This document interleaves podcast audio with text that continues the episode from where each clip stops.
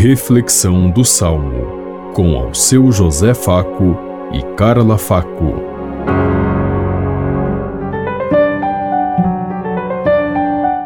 Paz e bem a todos os ouvintes que estão em sintonia conosco neste dia, na meditação do Salmo 50.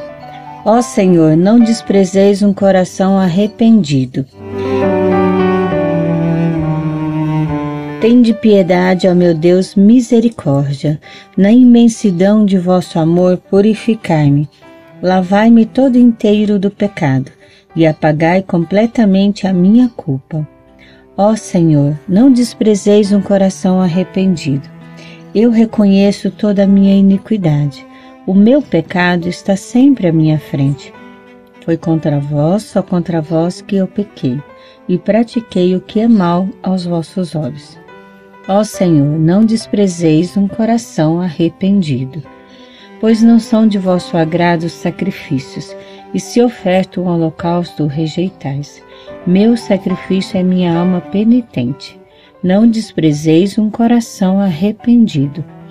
Ó Senhor, não desprezeis um coração arrependido. Ó Senhor, não desprezeis um coração arrependido. Deus, na sua infinita misericórdia, jamais deixaria de atender um dos seus filhos que o busca com carinho, com amor e arrependido dos seus erros e de suas falhas. Vemos isso ao longo de toda a história. Deus, o Pai acolhedor, Deus, o Pai bondoso, Deus, o Pai que está presente, que caminha junto, que leva pela mão. E então é, é, diante desse, dessa consciência que nós devemos nos mover diante de Deus, sentindo, fazendo a experiência desse Pai bondoso que está sempre ao nosso lado e que quer a nossa felicidade e a nossa realização.